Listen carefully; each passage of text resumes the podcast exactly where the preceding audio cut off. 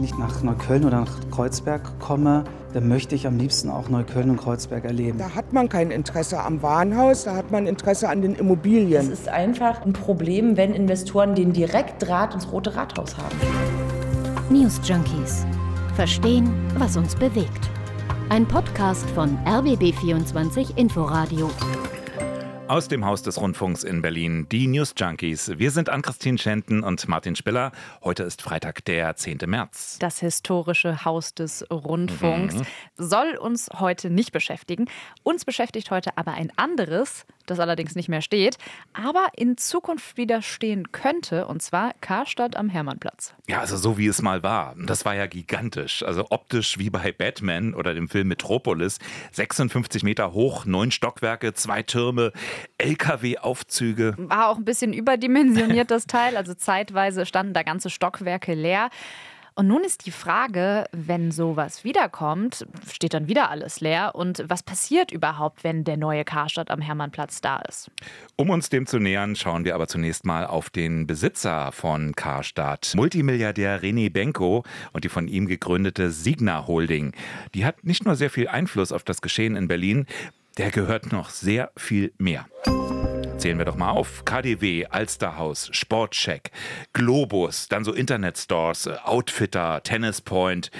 Dann aber zum Beispiel auch das Chrysler Building in New York. Auch das gehört Signa. Oder äh, im Bau das neue Signa Hochhaus am Alexanderplatz. Ja, und dann eben Karstadt und Kaufhof. Ja, und das zu kaufen muss ein Vermögen gekostet haben, wenn man sich das merkt, was du da alles aufgezählt hast. Ja, das hat René Benko ein Vermögen.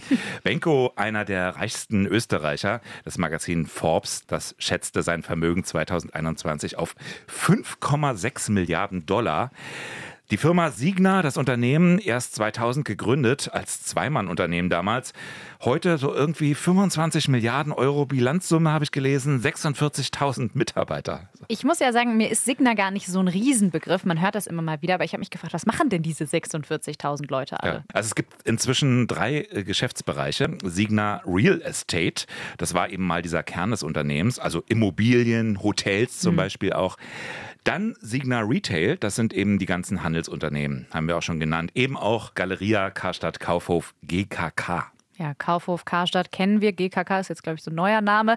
Aber das heißt zum Beispiel, die Kaufhäuser selbst, die gehören der Signa Real Estate, aber werden dann wieder betrieben von GKK. Genau, also die werden sogar vermietet, obwohl beide zur selben Holding gehören. Ja, und dann gibt es inzwischen übrigens noch Signa Media. Seit wenigen Jahren nämlich ist Signa auch beteiligt an den großen österreichischen Tageszeitungen, der Kronenzeitung und Kurier. Also ist ein großes Ding. Wir wollen uns heute mal speziell mit Karstadt und vor allem auch dem Hermannplatz beschäftigen. Dazu muss man vielleicht noch erzählen, wie das eigentlich so war mit Signa und Karstadt und Kaufhof. Und erstmal Berggrün. Äh, Nikolaus Berggrün, deutsch-US-amerikanischer Investor, der hatte nämlich die insolvente Karstadtkette 2010 übernommen und umgebaut. Also er hatte dann die Premiumhäuser wie das KDW in Berlin, das Alsterhaus in Hamburg oder auch das Oberpolliger in München. Die hat er herausgelöst. Daraus entstand die heutige KDW Group.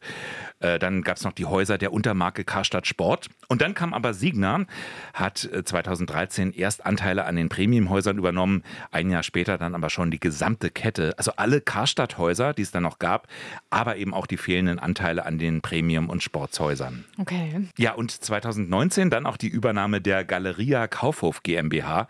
Da war Signa bereits ein Jahr zuvor eingestiegen. Für einen symbolischen Euro übrigens. Ja, ganz schön eine Investition. Mhm. Ja, genau. Und beide Unternehmen, Karstadt und Kaufhof, die wurden dann in der Folge fusioniert. Okay, mir platzt schon ein bisschen der Kopf. Aber wenn ich das richtig verstehe, geht es also in zwei Stufen. Da ging das in zwei Stufen. Heute sind damit die größten Kaufhausketten in Deutschland vereint unter dem Dach von Signa. Genau. Und die beiden Namen, also Karstadt und Kaufhof, die sollen übrigens auch verschwinden. In Zukunft heißt dann alles ganz einfach Galeria. Ja, die Frage ist ja dann immer, wie viele Kaufhäuser, also physische Kaufhäuser, bleiben dann eigentlich noch übrig? Mhm. Vielleicht fangen wir da mal bei Karstadt an. Ja, es sind natürlich nicht mehr so viele, also wie sagen wir mal noch zur Jahrtausendwende. Es gab ja mehrere Eigentümerwechsel. Es gab die Zeit als Arcandor, so hieß das Unternehmen auch mal, immer wieder Umstrukturierung, Insolvenzverfahren. Äh, alleine 2005 sind 74 kleinere Häuser weggefallen. Mhm. 2009 gab es dann noch 90 Karstadt-Filialen. Ja, und dann eben die Fusion mit Galeria Kaufhof. Und vor drei Jahren dann Insolvenz. Das war die Zeit von Corona und wegen der wirtschaftlichen Auswirkungen der Pandemie. Da sah der Plan zur Rettung des Unternehmens dann den Wegfall von 41 Warenhäusern vor, sechs davon in Berlin. Und dann gab es aber einen Deal mit dem Berliner Senat, äh, quasi Baurecht gegen Arbeitsplätze, mhm. zumindest für eine gewisse Zeit. Ja, und das war ja auch nicht ganz unumstritten. Und ähm, das war vor allem auch diese Woche Thema einer Recherche von RBB24. Und das war keine einfache Recherche. Unsere Kolleginnen und Kollegen, die sind auf viele Hindernisse gestoßen. Und da gab es auch manchmal wenig Antworten von Signa, erzählt Reporter Wolf Siebert. Benko und seiner Signa wird ja vorgeworfen, dass es ihm eigentlich gar nicht um den Erhalt von Kaufhof und Car Karstadt-Filialen geht, sondern um Gewinnmaximierung, um Entwicklung der Immobilien, in denen sich diese Filialen befinden. Und da haben wir uns gefragt, dem gehen wir genauer nach. René Benko selber sagt, ich bin der Warenhausretter. Der Senat hat ihm lange das auch abgenommen, hat 2020 mit ihm eine Vereinbarung geschlossen. Wenn die Signa, wenn die GKK ähm, Arbeitsplätze für eine bestimmte Zeit sichert, dann helfen wir ihm beim Thema Baurecht, zum Beispiel bei den Projekten am Alex, am Kudamm und am Hermannplatz. Jetzt sind diese drei Jahre abgelaufen und da fragt man sich, was wird denn aus den weitergehenden Arbeitsplatzzusagen, die gehen bis zu zehn Jahren, wird er die einhalten? Kann er die einhalten? Ja, werden wir wohl erst wissen, wenn das Insolvenzverfahren zu Ende ist. Das aktuelle, denn Ende Oktober vergangenen Jahres, da hieß es erneut Insolvenz in Eigenverwaltung. Diesmal sollte das Filialnetz um ein Drittel reduziert reduziert werden. Die verbliebenen Häuser sollten umgebaut werden. Würde aber wahrscheinlich trotzdem bedeuten, es wird betriebsbedingte Kündigungen geben. Und das träfe viele Mitarbeiterinnen und Mitarbeiter, die nicht nur seit Jahrzehnten dort arbeiten, sondern die sich auch tatsächlich sehr viel an Verzicht geübt haben, also während Corona, während der Umstrukturierungen.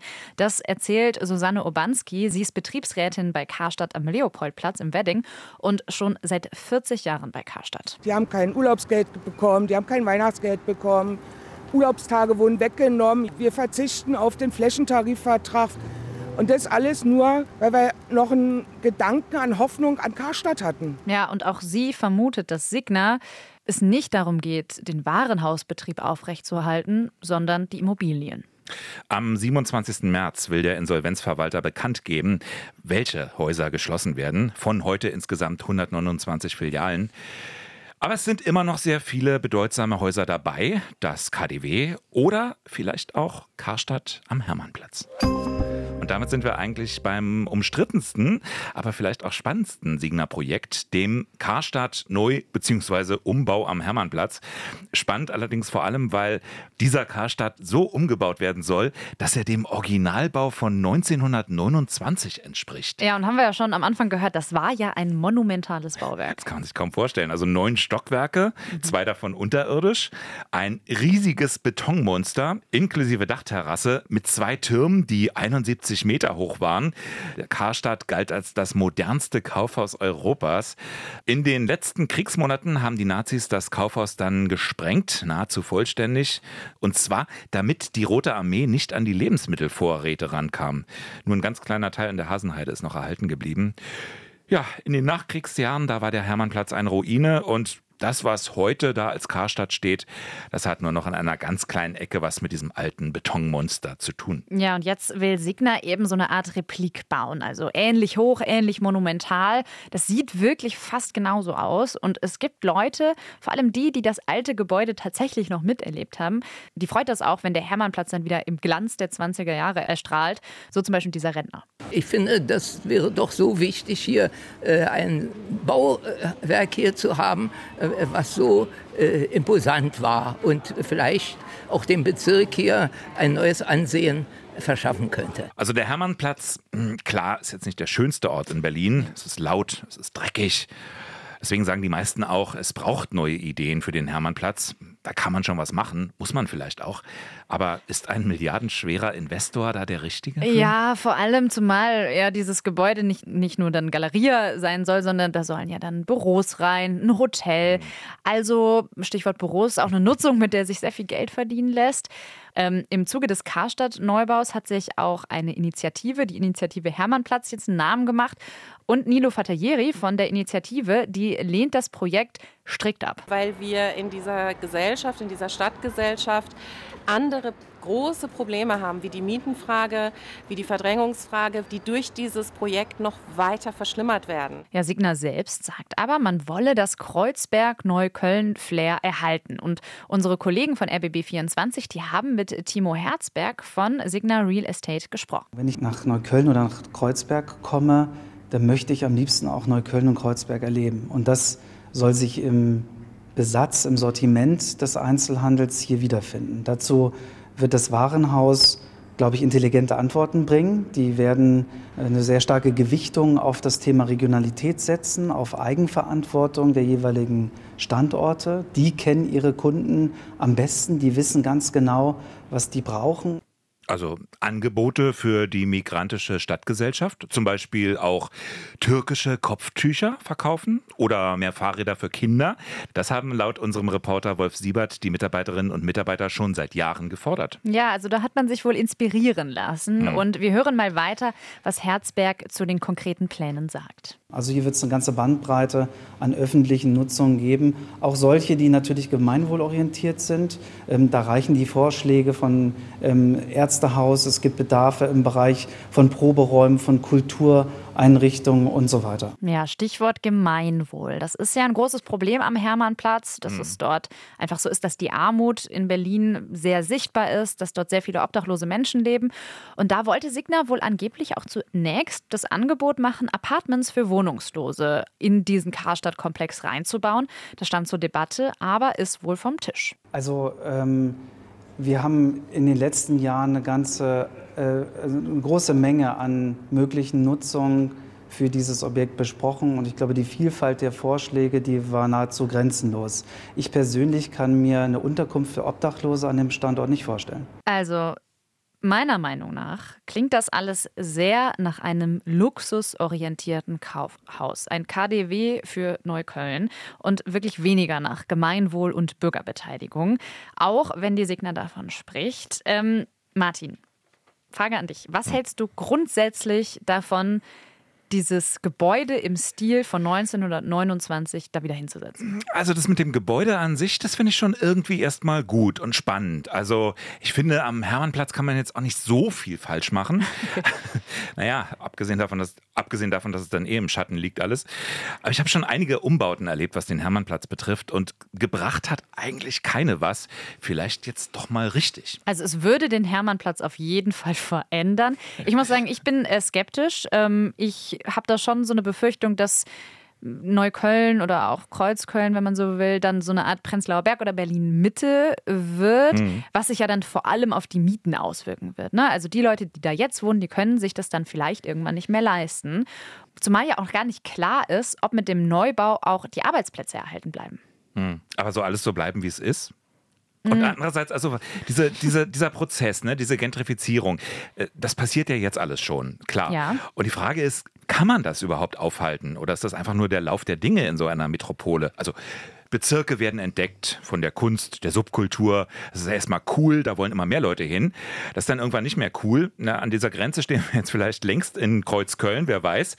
Und dann suchen die Ersten wieder nach Alternativen. Naja, aber man vergisst ja dann, dass bei der Gentrifizierung schon Konzerne und Investoren eine ganz große Rolle spielen, dass es dann nicht nur um Coolness geht. Mhm. Und das ist ja das Problem, was dann am Hermannplatz entstehen würde. Also sobald da jemand hingeht, wie Benko, wird sich der Stadtteil verändern und er wird einfach nicht mehr die Angebote haben für die Leute, die da jetzt wohnen ganz andere Frage ist doch, und die steht für mich irgendwie über dieser ganzen Debatte, Brauchen wir überhaupt noch Kaufhäuser? Ja, das ist eine gute Frage. Hat uns viel beschäftigt in der mhm. Vorbereitung auf diese Folge. Und man sieht das nicht nur in Berlin, sondern in vielen deutschen Innenstädten. Da stehen jetzt so hunderte Betonklötze, die einfach leer sind. Die sind ungenutzt. Und das sind halt Kaufhäuser, die es nicht überlebt haben, dass ihre Kunden jetzt woanders einkaufen, zum Beispiel mhm. online. Also das Versprechen von diesen Kaufhäusern, das war ja immer, hier gibt es alles unter einem Dach. Und dann kannst du den Tag noch in der Fressmeile oder im hauseigenen Café vielleicht ausklingen lassen. Mhm. Aber das passt irgendwie irgendwie nicht mehr so in unsere Gesellschaft. Denn im Internet geht das Einkaufen erstens schneller, zweitens ist die Auswahl größer und ich kann mir alles in Ruhe angucken, also rumsurfen, ist bequem. Und trotzdem scheint uns das ja irgendwie zu bewegen, wenn Kaufhäuser zumachen, wenn die dicht machen, weil da eben nicht nur Arbeitsplätze verloren gehen, sondern auch so ein bisschen Nostalgie. Kapitalistische Nostalgie, wenn man Mhm. so will. Ähm, und ich erinnere mich auch noch ganz gut, als in meiner Heimatstadt Essen der Kaufhof zugemacht hat. Das war ein städtisches Ereignis, kann man so sagen. Also da wurde richtig getrauert, Blumen vor den Türen niedergelegt. Also da merkt man auch, wie eingebrannt das in unsere Kultur ist, dieses Shopping-Erlebnis einfach. Ja. Wir sind, wir sind als Jugendliche auch gerne mal zur Karl-Marx-Straße, zu Hertie oder so. Ja. Das kann man sich nicht mehr vorstellen. Gibt's ja auch alles nicht mehr. Aber es gibt natürlich immer noch erfolgreiche Kaufhäuser. Harrods in London, das KDW in Berlin. Ja, Galerie Lafayette in Genau. Paris zum Beispiel. Das sind ja Magneten, also vor allem für Touris. Mhm. Und ähm, ja, vielleicht soll so eines der Karstadt am Hermannplatz vielleicht auch wieder werden. Jetzt mal ganz generell, ist das Kaufhaus Vergangenheit oder funktioniert da irgendwie doch so ein Festhalten und irgendwie zum Mhm. Event machen? Mhm. Also das klassische Kaufhaus ist Vergangenheit. Also ein Gebäude, wo man so reingeht und dann erste Etage Herrenmode, zweite Etage Damenmode, sieht alles gleich aus, dritte Etage Kindermode, vierte Etage Stereoanlagen, Kassetten. Nee, Kassetten, ja, okay. die passen zum Kaufhaus. Ja, das will doch keiner mehr. Also ich bin zuletzt, glaube ich, mal in einen Karstadt gegangen, als ich Briefumschläge wollte. Mhm. Ne, So Kleinkram, da weiß man, da kriegt man irgendwie alles. Aber das ist eben kein Erlebnis mehr. Da bieten eben vielleicht doch eher Markenshops. Hier Apple, da Nike, was Ja. weiß ich was. Ich würde auch sagen, das ist nichts mehr für die Zukunft. Und ich habe äh, in unserer Recherche einen Vorschlag gefunden, und zwar von der Berliner Linken-Abgeordneten Katalin Genburg. Und die fordert, äh, Shopping-Malls zu sogenannten Sorgezentren zu machen. Was sie sich darunter vorstellt, gibt es tatsächlich auch schon in Barcelona, sagt sie in einem Interview äh, mit der Zeitung der Rosa-Luxemburg-Stiftung. Und zwar soll dann die alte Infrastruktur von so Kaufhäusern zu tatsächlich bedarfsgerechten Begegnungsstätten gemacht werden. Also gemeinsame Kinderbetreuung, Workshops, ähm, die für Menschen, die Angehörige pflegen, Schwangerschaftsworkshops, Angebote für Jugendliche und so weiter. Und das halt alles unter einem Dach im Zentrum des Kiezes. Finde ich gar nicht so eine schlechte Idee. Wäre sinnvoll genutzt. Genau, und wenn man das weiterdenkt, würde es ja auch unsere Städte verändern. Also weg vom Konsum, das ist ja eigentlich der eigentliche Grund, warum wir in die Innenstädte gehen, hin zu einem tatsächlichen Miteinander, ist eine Idee, muss man aber auch sagen, zur Realität dieser Ideen gehört auch, sowas geht erstens nur mit der Zustimmung der Investoren und dass das dann angenommen wird und tatsächlich funktioniert, ist leider oft Utopie. Ja, und die Investoren, du sagst es schon, das ist eben die Frage, ne? Was wollen die jetzt wirklich? Also Platz wäre ja, vorsichtig ausgedrückt, in diesem Riesenbau. Den wird ja dann nicht nur Karstadt füllen. Da Nee. könnten Büros rein, die viel Rendite abwerfen. Oder eben vielleicht doch was Kreativeres.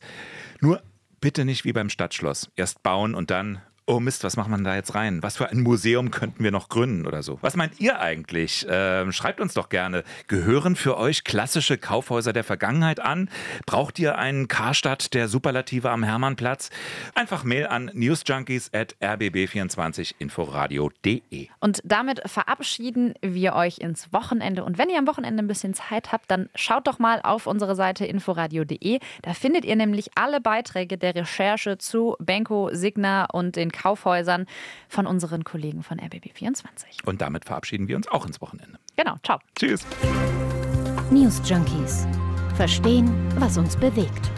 Ein Podcast von RBB24 Inforadio. Wir lieben das Warum.